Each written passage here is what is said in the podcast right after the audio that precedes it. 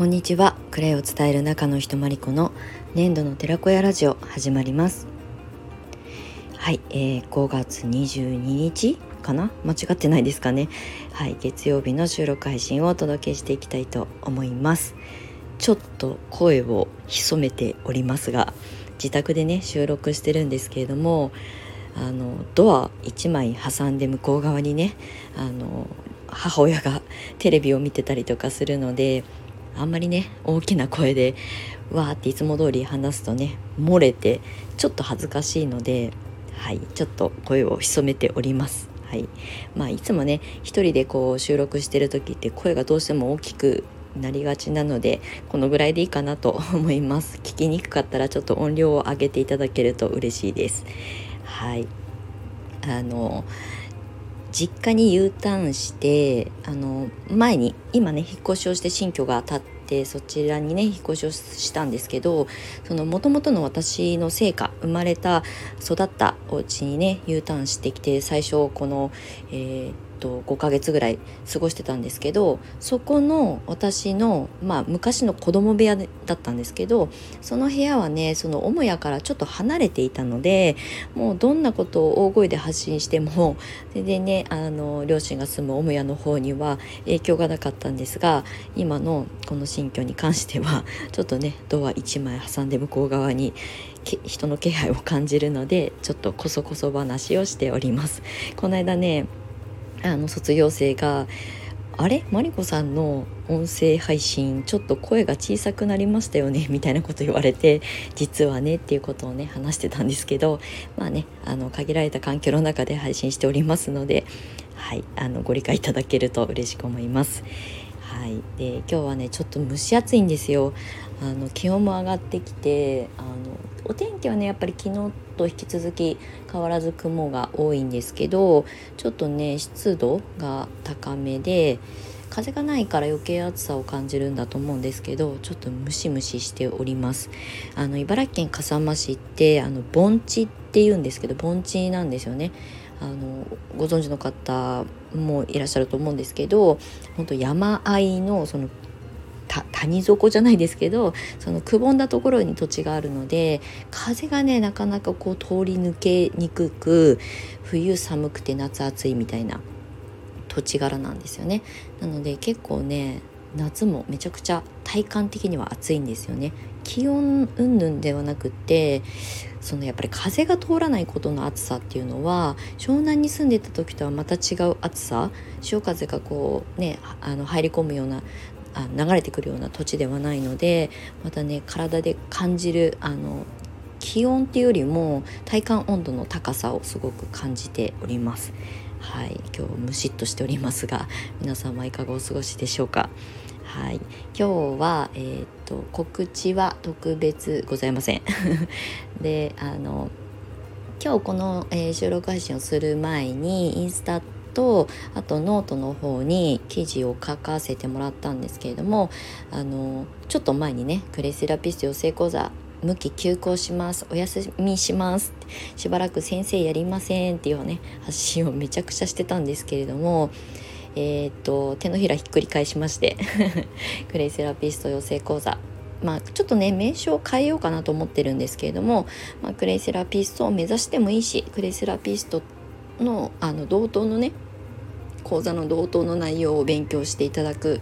方向性で向き合っていただいても構いませんし、まあ、選択はあの受講生の皆さんに委ねますっていうスタンスでね再開しようかなっていうふうに思います。なんかねクレセラピストの養成講座お休みしますって発信をした後も私の拙いねインスタとかの SNS の発信を見てくださって DM とかねお問い合わせをいただくんですよ。ねなんかせっかく興味を持って私のの SNS を見てくださったりとかホームページをねちょっとこう辿ってくださったりとかしているのにもかかわらず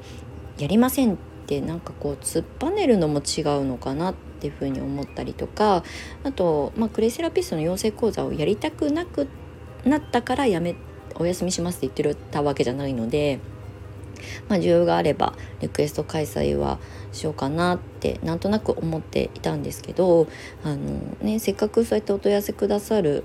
あの皆さんに少しでもね私がお答えできることがあればしたいなっていうふうに思うようになったのでちょっとねあの前言撤回ではないんですけれどもクレイセラピスト養成講座。まあ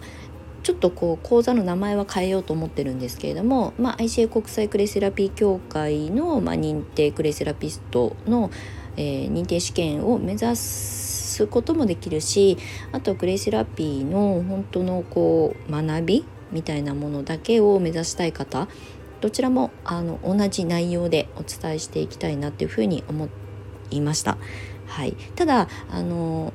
一応ねホームページの方からのお問い合わせに関しては今までみたいに通年いつでもウェルカムっていう状態で私はクルボンの拒まずで講座をあのやってきたんですけれどもあの諸条件を設けさせていただきました。これは私のわがままです。で、えっと、今日インスタの方に詳細を上げたんですけれども今後はしばらく、えっと、ご紹介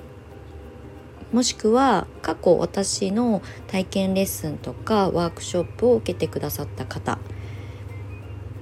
で、えー、全くのご新規、えーまあインスタフォローしてますって言ってくださる方とかあのノート読んでますって言ってくださる方からの、まあ、オファーに関しては事前にアンケートを取らせていただく形にしたいと思います。なぜかっていうと,、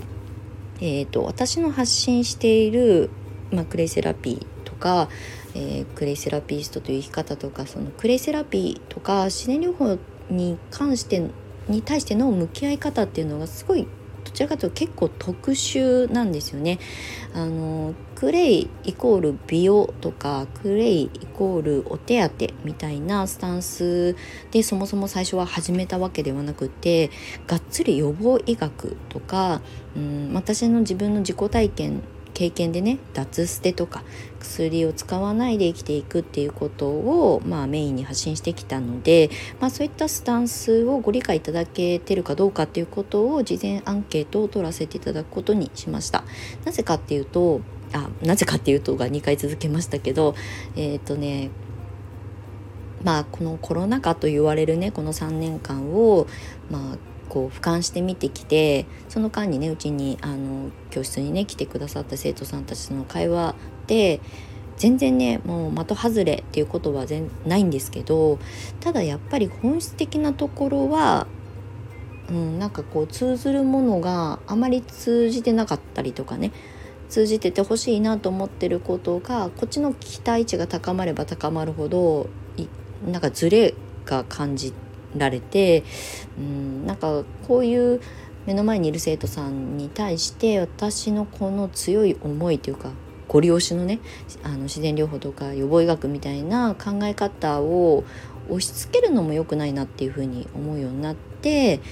なんかねその講師と生徒っていうまあ関わり方をする中でうんきっとお互いに居心地の悪さを感じたこともあったと思うんですよね。なので私の普段の発信とか、えー、私の普段のなんかあの、えー、見せる方法だったりとか、まあ、いろんな形で発信はしてるんですけれどもそこになんか共感してくださる同じ波動を感じてくださる方に向けてゆっくりとあの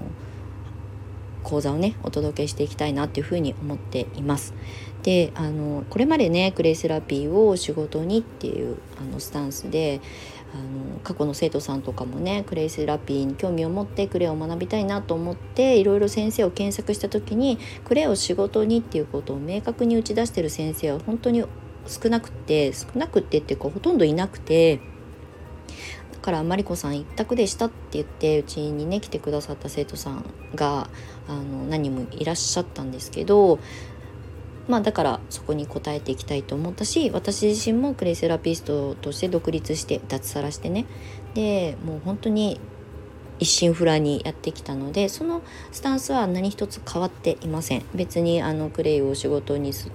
できない時代になりましたよとかっていうことは一切思ってないしまだまだこれからが楽しみなあの可能性のある時代に突入してるし市場も盛り上がってるしっていうあのそういう目線はね何にも変わらないんですけどただ養成講座まあ仮 グレイセラピスト養成講座に関してはまずは自分のことをとにかく癒してほしいし自分が癒されないと人のことなんて癒せないですよ。うん、なんかもちろん私も仕事として向き合ってきてサロンを立ち上げて、ね、人の体に施してクレーパックをねフェイシャルやったりボディーパックやったりとかしてあの気持ちいいって喜んで帰ってくださるお客様たちの顔を見て私もすごく嬉しかったんですけどじゃあ私は本当に自分自身を自分で癒せてるのかっていうことにねその後にねすごく向き合うようになってからあのクレイを仕事にっていうそのコンセプトは変わらないんですけどまずはクレイを学ぶとかクレイの知識を深める。でその一番手前にある自分を癒すっていうことをきちんと向き合っていただいてでそれで誰かの役に立てたらいいなっていうその喜び自分の自己体験とかの喜びを人にシェアしていく。で結果あの収入だったりとかそれは仕事にしていく上で売り上げだったりとかねっていうことにつながっていくのでまずは自分が癒されなかったら人のことなんて癒せないし自分がこう切羽詰まってるのに人にクレイのあの癒し効果を伝えたいんですって言ったって伝わんないんですよねやっぱエネルギーだから。なので仕事っていう、ことを今まではあの発信してねそれを仕事にしていきましょうということを、まあ、目標設定していただくような講座の組み立てをしてたんですけどしばらくはゆっくりとまずは自分が癒されて大事な人たちを自分が癒せる人になる。でその延長線上に必ず仕事にするんであれば成果まあそれは売上収入ですよね。につながっていくと思っているのでこれはビジネスコンサルの中でもよくお話しするんですけれどもお金っていうのはありがとうの対価であり、えーと、価値を提供したからこそその対価としていただけるものなんですよね。なので机上の、えーとブランディングマーケティングも大切なんですよとっても大切なんだけどそれが先走ってしまうとそれだけが先行してしまうとうまくいかないことだらけ本質が分かってないからね。っていうことをねあのお伝えする上でも今後ちょっとしばらくねクレイセラピスト養成講座まあ名前は変えますって何回も言ってますけどそれはうん、まあ、まずはとにかく受けてくださる生徒さんたちが自分を癒すっていうことを、まあ、セルフラブっていうね言葉が最近はこ